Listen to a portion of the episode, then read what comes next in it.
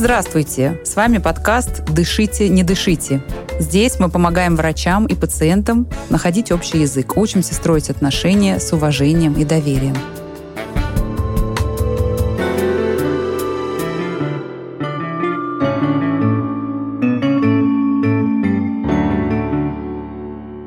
Меня зовут Анна Сонькина-Дорман. Я врач-педиатр, врач паллиативной помощи и создатель медицинской школы сообщения, в которой мы последние 8 лет помогаем врачам совершенствовать их коммуникативные навыки. Мы подслушаем диалог врача и пациента и рассмотрим его под лупой, обсудим, какие конкретные вещи можно делать не совсем так, как врачи привыкли это делать, чтобы было более полное взаимопонимание и чтобы решения были по-настоящему совместными. Я им врал.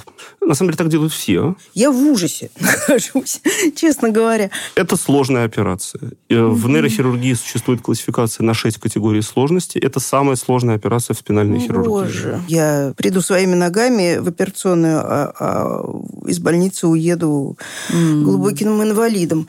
Поэтому, как вариант, можно не проводить хирургического лечения. Черт, прям мне кажется, может мне схватить сумку и бежать? А представьте, что я ваш кот.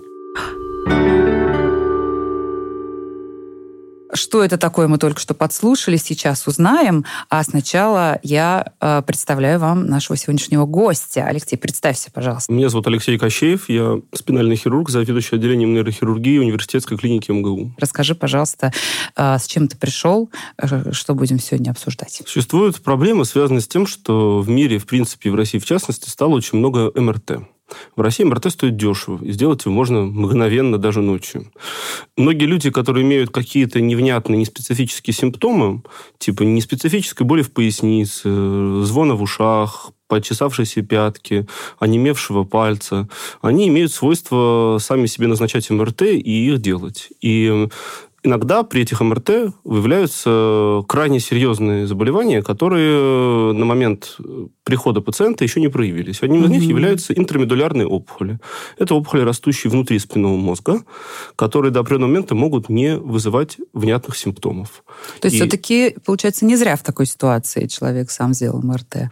Да, но эта ситуация, когда человек приходит без симптомов, угу. с серьезной проблемой, является непростой для пациента и для врача, потому угу. что они должны совместно принять понятные обоим и информированные решения о том, какую тактику предпринять, да, и где нет хорошего, угу. хорошего однозначного гарантированного результата ни, угу. ни в одном из случаев. Давай пишем тогда конкретную ситуацию. Значит, э... Это ситуация, с которыми я, как многие люди, которые оперируют в том числе сложную патологию спинальную, сталкиваюсь не каждый день и не каждый месяц, но порядка 5-6 таких ситуаций в год я точно вот лично в них принимаю участие. Угу. Пациент делает МРТ, например, шейного отдела позвоночника, в связи с тем, что у него там хрустит в шее, когда он там после сна подтягивается. Угу.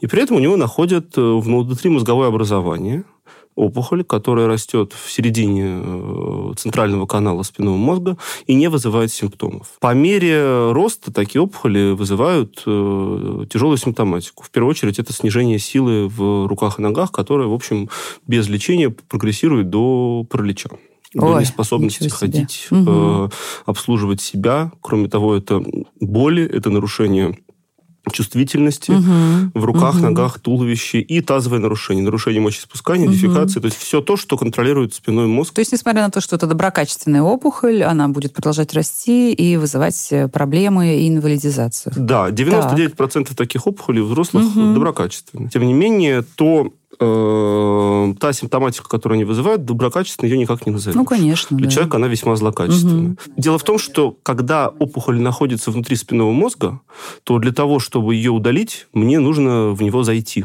в спинной угу. мозг. Спиной Сквозь мозг, позвоночник, как бы, ну, да? сзади убираются э, э, столько дужек позвонков, угу. сколько прикрывает эту опухоль. Вскрывается твердая мозговая оболочка. Угу. И под микроскопом угу. мы должны аккуратно, э, вскрыв место между задними столбами спинного мозга, зайти внутрь спинного мозга и ее оттуда убрать. Спинной мозг – это небольшой орган. На шейном отделе в среднем его толщина с палец.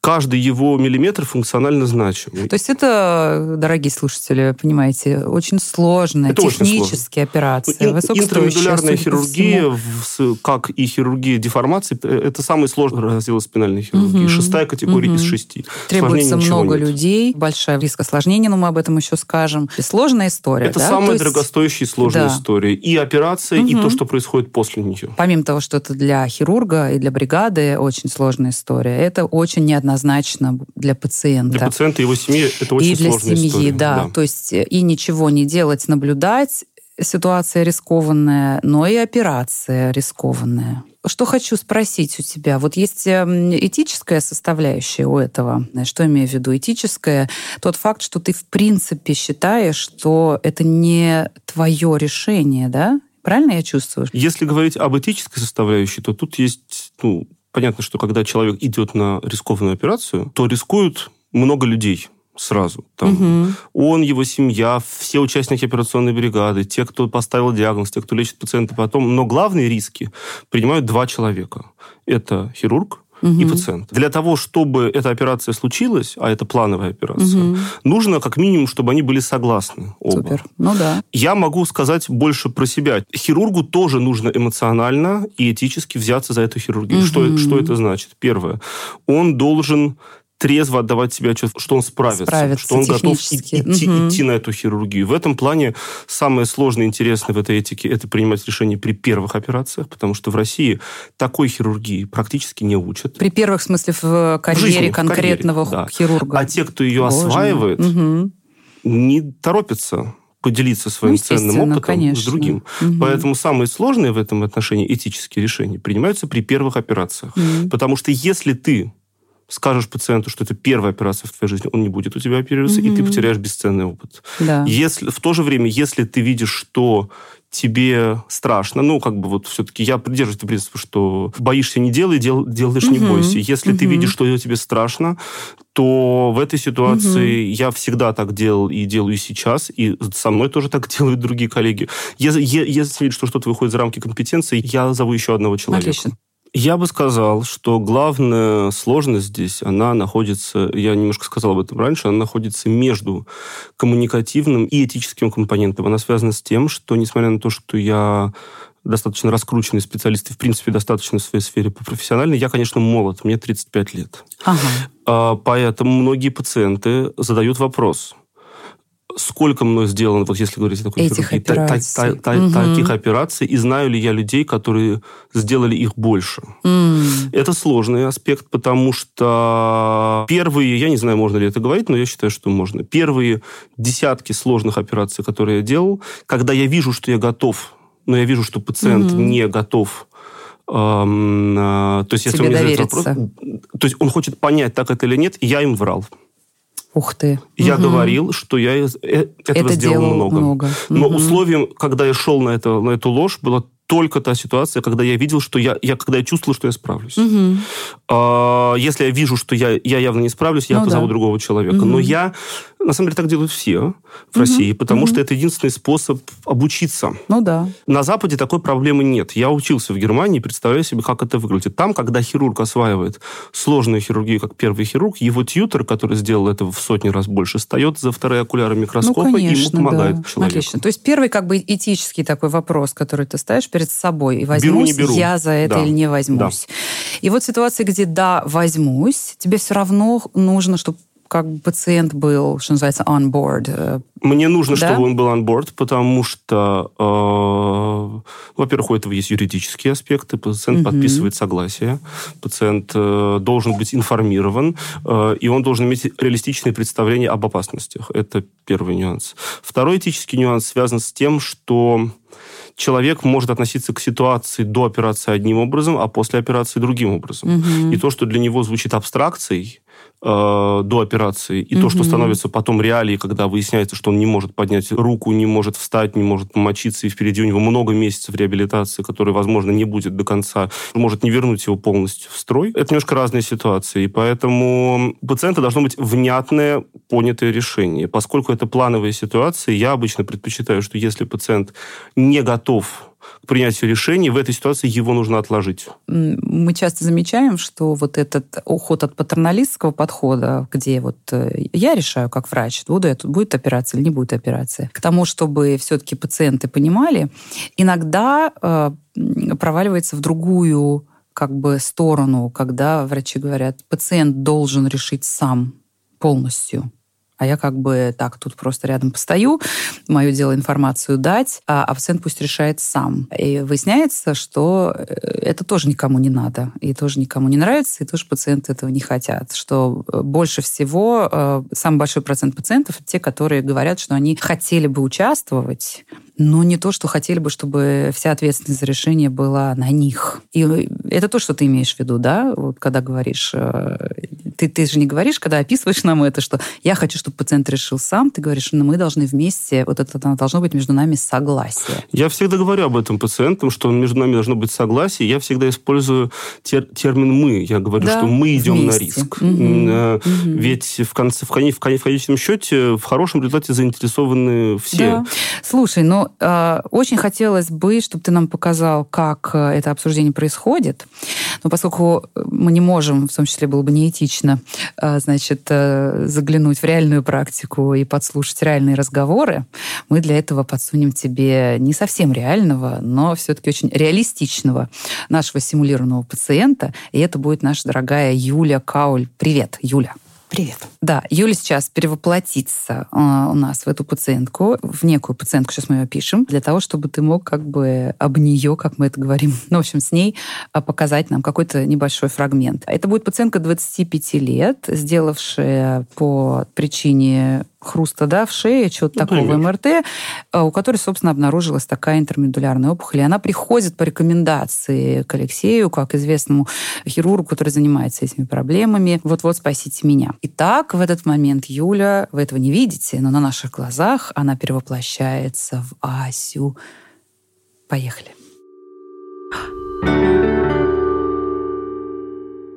Алексей Алексеевич, чего теперь делать, как, как можно поступить? Значит, ситуация выглядит следующим образом. Как я сказал, мы обнаружили у вас при обследовании интрамедулярную опухоль. Это случайная находка. Она бессимптомна. Вы сделали МРТ не в связи с этим, и мы ее видим. Теперь этот факт уже не получится игнорировать.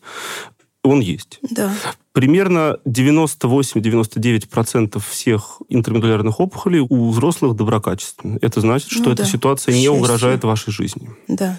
Тем не менее, эти доброкачественные опухоли относятся к медленно растущим. Это значит, что по мере ее постепенного роста она будет вызывать симптомы. Симптомы эти могут включать онемение и слабость в руке, руках, ноге, ногах, э, нарушение чувствительности в теле, нарушение мочеиспускания. Это прям, прям вот как бы, ну, этот человек парализован, оказывается? Это не происходит, как правило, в одночасье, но если ситуация развивается по этому пути, то движение у человека за месяцы и годы роста опухоли постепенно ухудшаются и могут исчезнуть. То есть это может привести к тяжелому инвалидизирующему дефекту. Ужас это так. какой. Угу. Темп да. развития этой проблемы различен. Среднее время, которое по данным литературы проходит между обнаружением бессимптомной опухоли и началом симптомов, составляет около трех лет.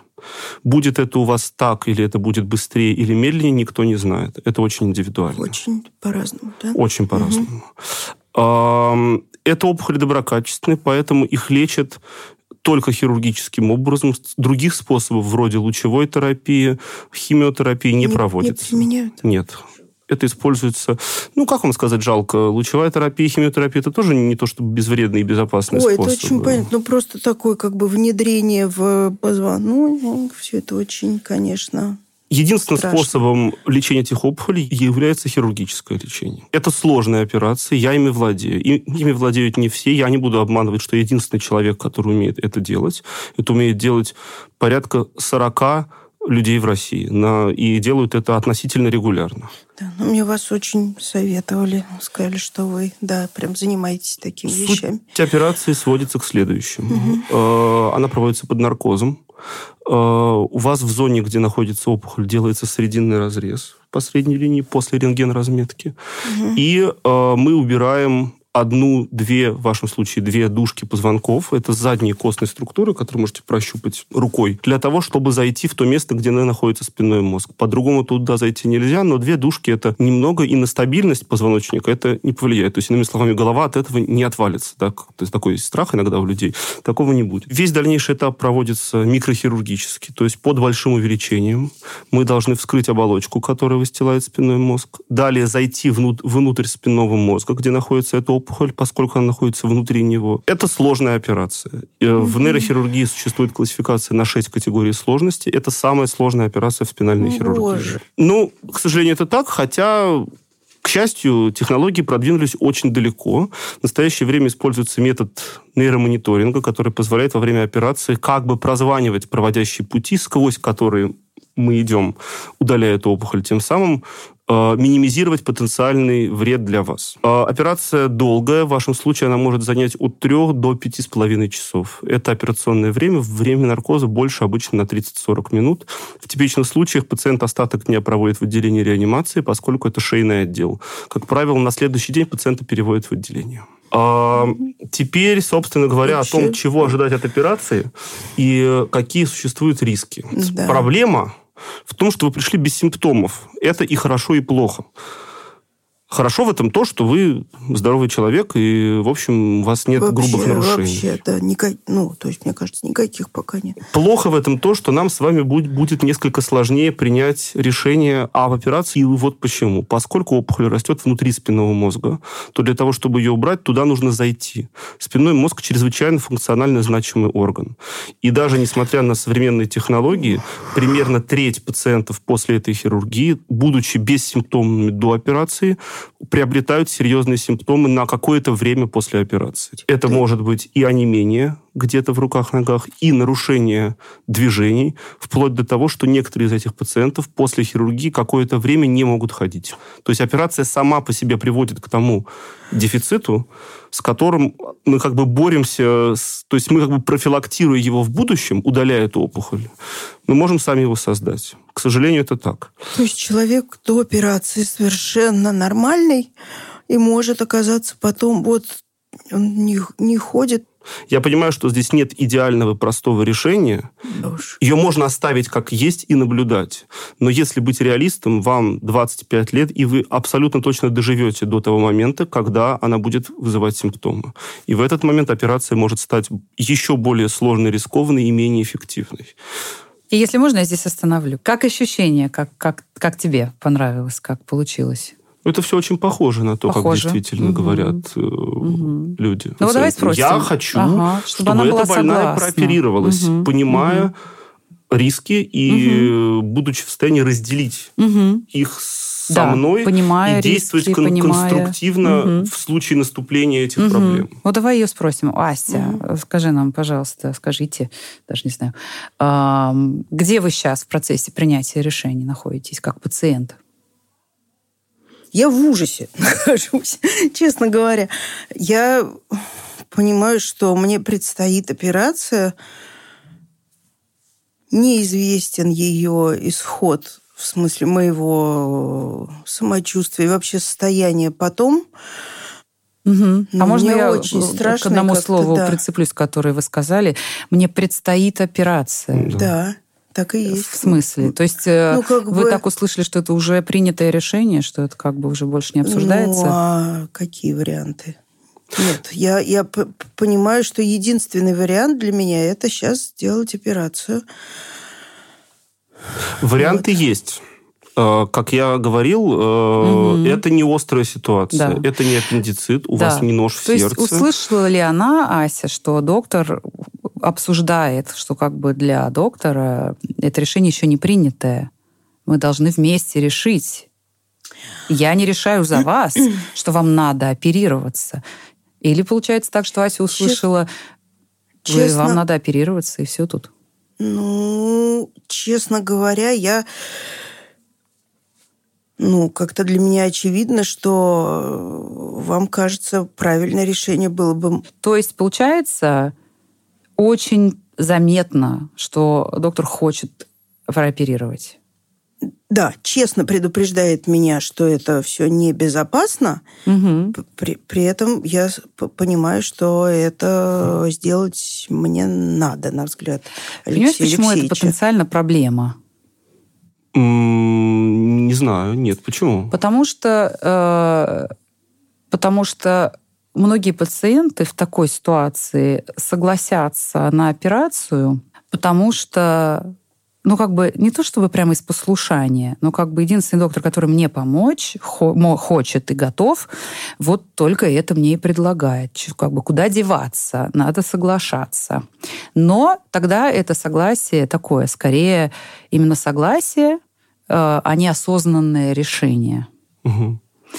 Либо как бы она уходит, например, с этой консультации с мыслью, ну все, надо оперироваться, что делать?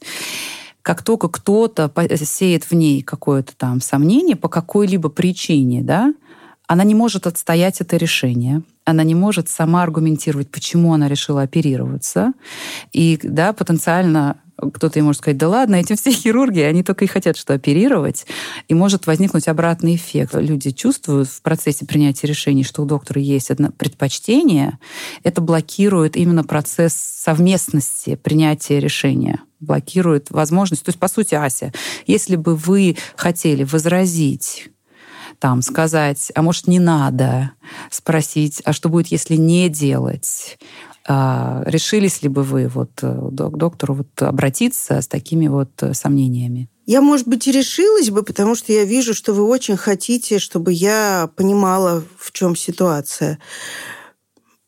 Просто такое у меня сейчас ощущение, что я наперед понимаю, что вы мне скажете, что если ничего не делать, то все плохо. Да, угу. неминуемо я окажусь э, парализованной. Ну, я обычно, вот когда мы обсуждаем, это просто мы еще не дошли дальше, потому что действительно в какой-то момент обычно пациент угу. спрашивает, а можно а ли если ничего нет, не делать? Да, да. Вот к этому моменту прошло уже приличное количество минут.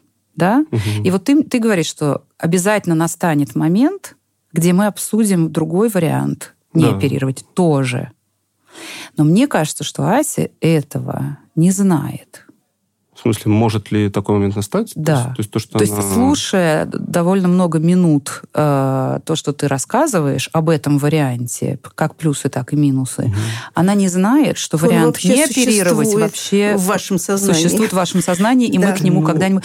Это правда очень, ну, как бы типично, э, потому что не очевидно. Часто мы видим вот такой паттерн, э, когда есть один вариант лечения, то мы начинаем, как и ты начал, с того, что, смотрите, эти опухоли лечат только хирургическим способом. Единственный способ лечения – хирургический. И дальше довольно много информации про этот mm-hmm. метод, как хороший, так и там, как и риски, и, там, и пользы, и риски, и всякое такое. То есть у тебя как бы в голове как будто бы под текстом идет, что, конечно, можно и не оперировать, но она этого не слышит. Mm-hmm. Да? Правильно да, я да, да, почувствовала? Да, Ася. Да. И это лечится только хирургическим способом. Это единственный способ лечения, который здесь существует. И в этом как бы слышится, что это единственный вариант, который мы можем обсуждать mm. вообще в принципе. Так часто бывает, когда есть один вариант, люди говорят там, здесь, ну не знаю, какой ну, пример, наверное, самый такой для меня болезненный, когда на какой-нибудь поздней стадии онкологического заболевания, да, там онколог говорит, ну, Здесь может помочь только химиотерапия.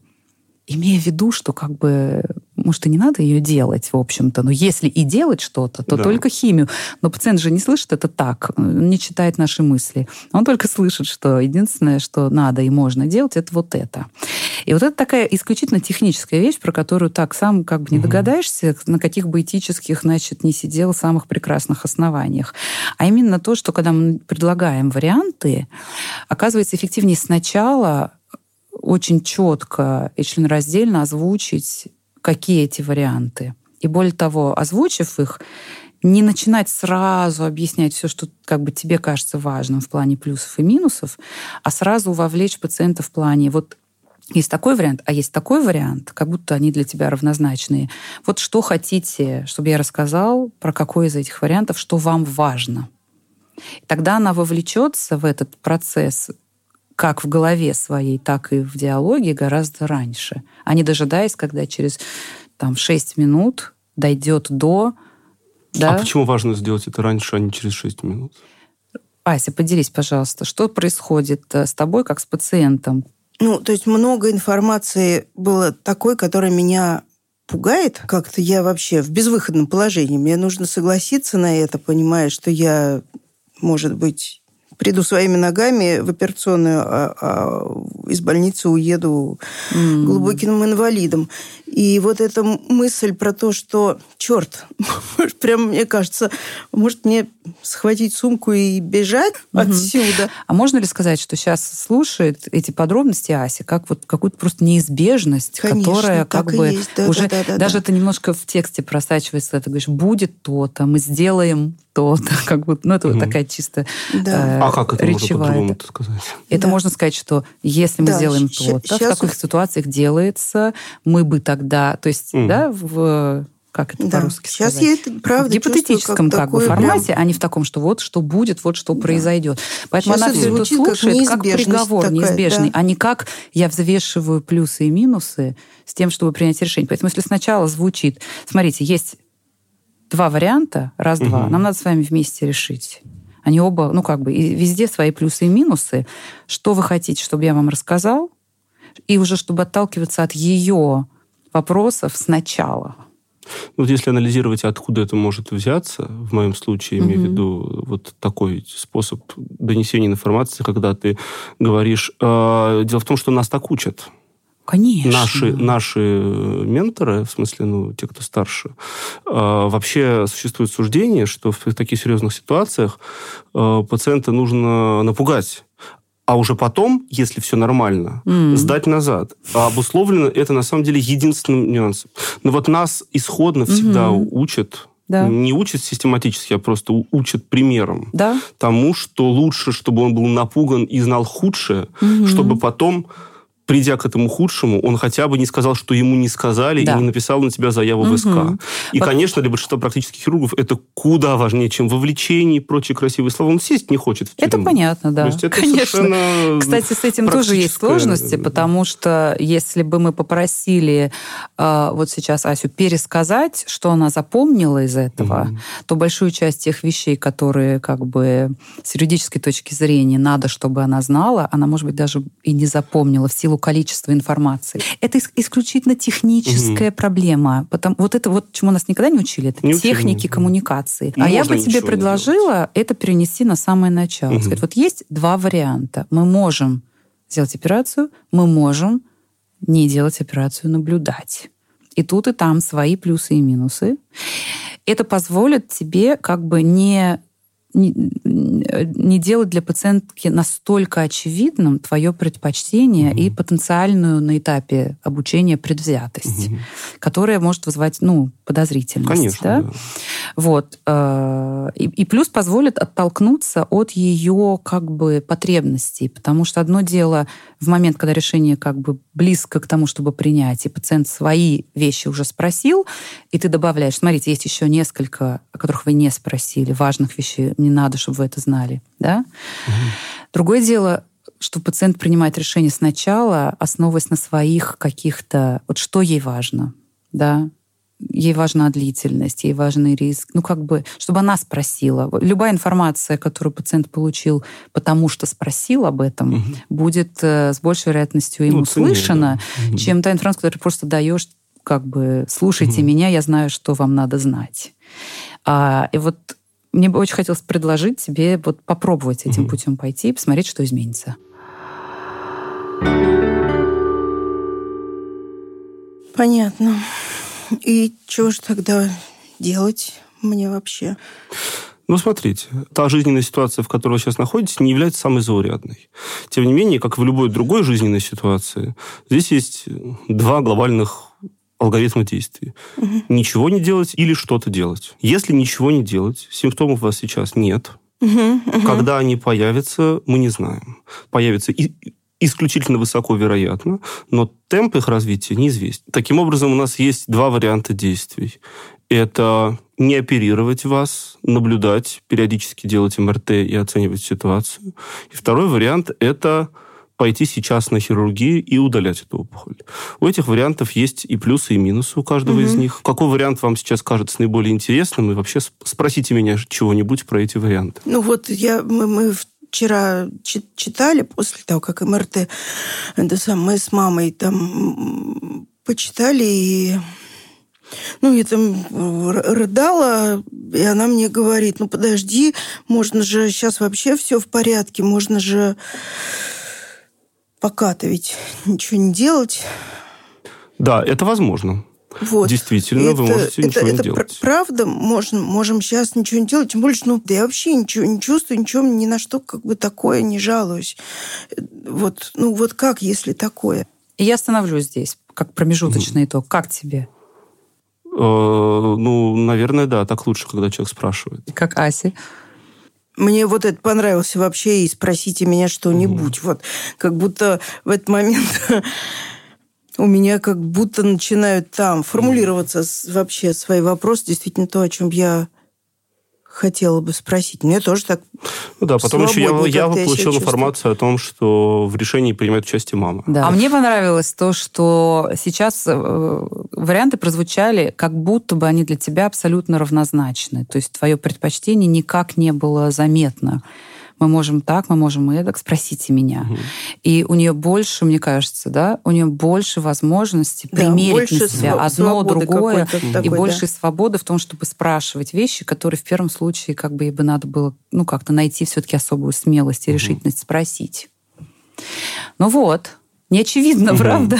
Но и не нет, сложно. Нет, нет, нет, не очевидно. Но и не сложно. Зато э, теперь появляется возможность, э, честно говоря, довольно существенного даже по времени сократить этот разговор, потому что э, она будет спрашивать, что ей важно. На это можно отвечать ей максимально как бы конкретно, и э, она получит, как бы взвесит, э, и с большой вероятностью вы придете к решению просто даже быстрее по mm времени.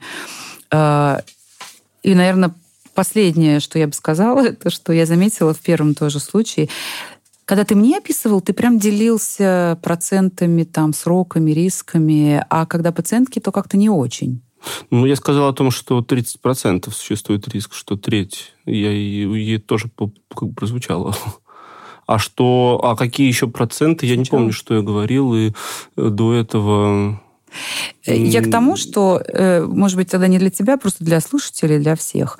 Эм, если есть данные, то я как-то часто замечаю, что врачи почему-то, я не знаю, то ли стесняются, то ли что-то, ну, как бы не делятся с пациентами самими данными. Существенная часть случаев о них не вот. знают. И это понятно. Мы про них... Да, да, да. Кстати, да, Дело если, дорогие слушающие нас доктора, вы чувствуете в этот момент, что а какими такими данными я даже не представляю, чем бы я мог делиться, а, вот э, от нас с Алексеем, да, вам совет Вообще, читать, э, люди очень читая любят, гайдлайны. Проценты. Они, да, да, да. Они я про это бы ориентированность. В... Читая гайдлайны, э, залезать чуть глубже и смотреть, собственно, результаты непосредственно метаанализов, там, РКИ и всякого такого. И пациенты любят в это вникать. То есть, когда нас... Теперь, когда она вас спросила, вот мама говорит, что как бы, может, еще ничего, может, все будет хорошо, ответом на это могли бы быть вполне конкретные, там, что такого-то. Вообще сейчас, поскольку эта тема совместное принятие решений в западном мире просто, это самая вообще трендовая история в коммуникации, а, и они начинают все больше и больше понимать, что люди все больше и больше хотят участвовать в принятии решений. больше, и вот на Западе есть э, очень э, модная штука. Э, врачи, больницы, институты создают, это называется decision making aids, такие как бы карточки, на которые выносятся вот такого рода данные, а, вот, например, интермедулярные mm-hmm. опухоли. Вот вы носите раз и навсегда, э, да еще оформляете в какую-нибудь красивую инфографику, там, у какого процента пациентов, в какие сроки, что произойдет mm-hmm. у операции, какие вот эти цифры, которые, может быть, тяжело держать в голове. Но под этими decision aids имеется в виду не материалы для пациентов, а материал в помощь врачу. Вот какой-то а, э, то есть это плакат, не видит? это не отдается, а это вот ты берешь в руки, когда ты знаешь, что у тебя пациент будет с этой проблемой, mm-hmm. или ты, о, интермедулярно, залез а там в ящик нельзя, себе. Нельзя это выдать? Там смысл в том, что э, это как бы не все пациенты хотят все эти цифры знать. Конечно. А чтобы это было тебе в помощи под рукой, если в процессе разговора это возникло. Да? Если вот э, один пациент такой, ой, может прогрессировать, все, э, самого факта, что это может прогрессировать, мне достаточно, чтобы сейчас а, да, решиться на операцию. А если кто-то другой скажет, хм, а с какой вероятностью прогрессировать, в какие сроки, mm-hmm. с какой степени э, прогрессирования, о чем идет речь. И ты такой, черт, меня никто давно не спрашивал, mm-hmm. никто, я не помню вот именно цифры сроков. Раз, достал из ящика, mm-hmm. значит, ламинированную красивую карточку.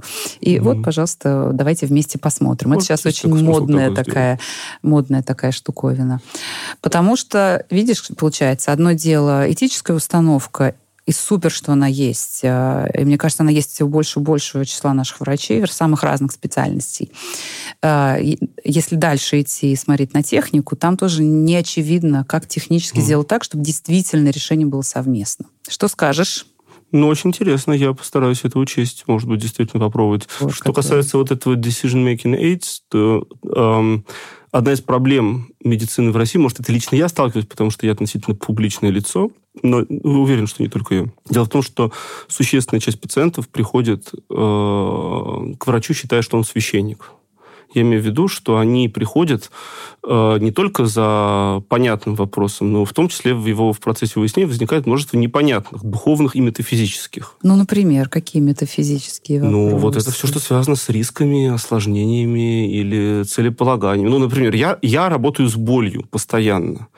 Сложным вопросом во всей pain medicine является то, какой уровень боли является приемлемым для человека, угу. при котором можно ничего не делать, и какие угу. критерии, собственно, какие, какой инструментарий, каким инструментарием располагает медицина, чтобы это оценить. Угу. Потому что всем уже понятно, что непростые визуально-аналоговые шкалы, несложные, там SF-36, OSFIS, все вот эти шкалы, ничто это не... То есть, то есть э, человек может испытывать очень сильную боль и не хотеть с ней ничего делать. Понятно. Или, напротив, не испытывать толком никакой боли, но это требовать да. хирургии.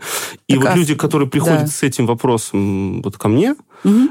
они хотят очень многие, чтобы я решил за них. А. Они хотят, чтобы я... И говорят, вот, вот, вот у меня болит, ну, мне надо делать операцию?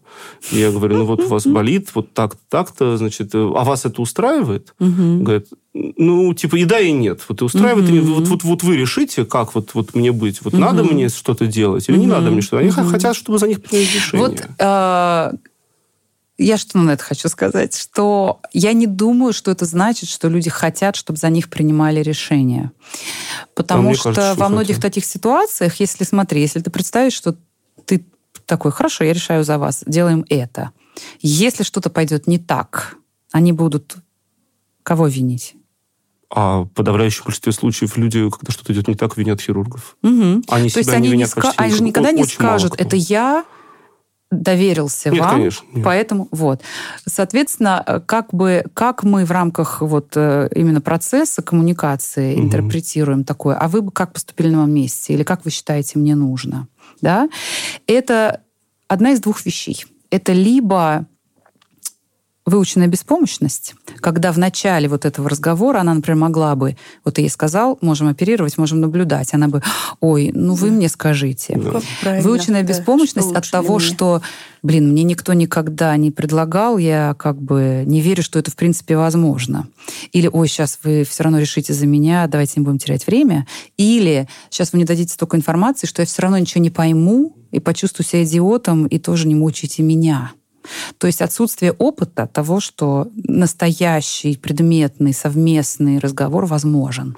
Не, не только отсутствие опыта, на самом деле чаще у них, у, у них не, нет опыта, у них есть опыт, и он плохой. И он плохой, да. Так. Поэтому это может быть либо этим, если это близко к началу обсуждения, либо если обсуждение состоялось, ты сразу обозначил все варианты, пациент mm-hmm. задавал вопросы, ты давал честные ответы в цифрах, там, делился данными, но пациент никак не может решить в одну и другую сторону, и в какой-то момент а вы бы как поступили, чтобы вы сказали? О, это очень часто спрашивают. Тогда это все равно не потому, что они хотят, чтобы ты за них решил, а потому что срабатывает такая интересная вещь.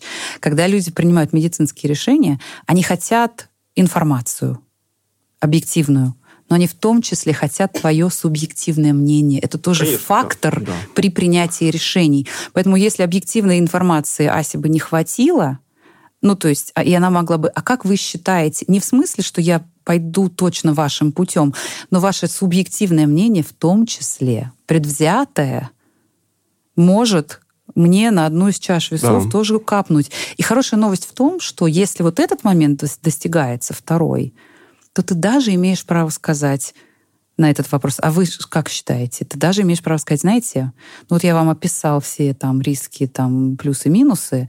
Раз вы спрашиваете, я бы, конечно, хотел вас прооперировать. В том числе потому, что мне как хирургу я чувствую, что я могу. И в том числе потому, Я что говорю, я да. набираюсь опыта. Но если с этого начать, Ну, это это может оборвать доверие, да? конечно.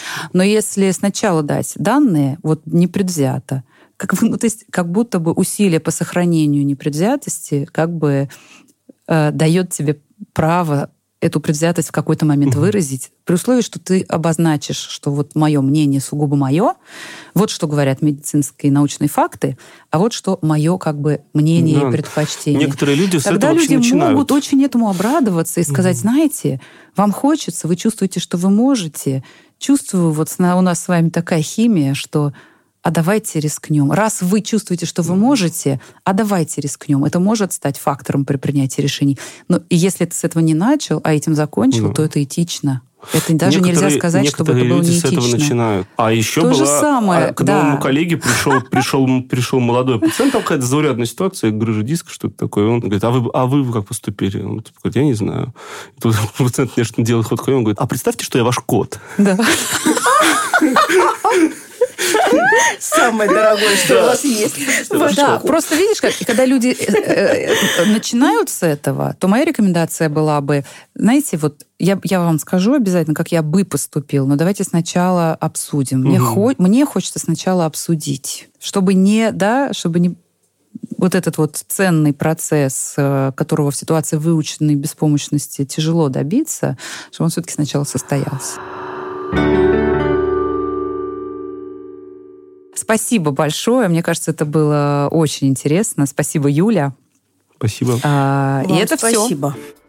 Вы слушали подкаст «Дышите, не дышите». Со мной в студии сегодня были Юлия Кауль и Алексей Кощеев, нейрохирург. Над выпуском также работали редакторы Саша Волкова и Дарья Чучалова, продюсер Альберт Ольховиков и звукорежиссер Денис Остромухов. За что им большое спасибо. Слушайте наш подкаст на всех доступных площадках. Не забывайте делиться с друзьями, ставьте лайки, оставляйте отзывы.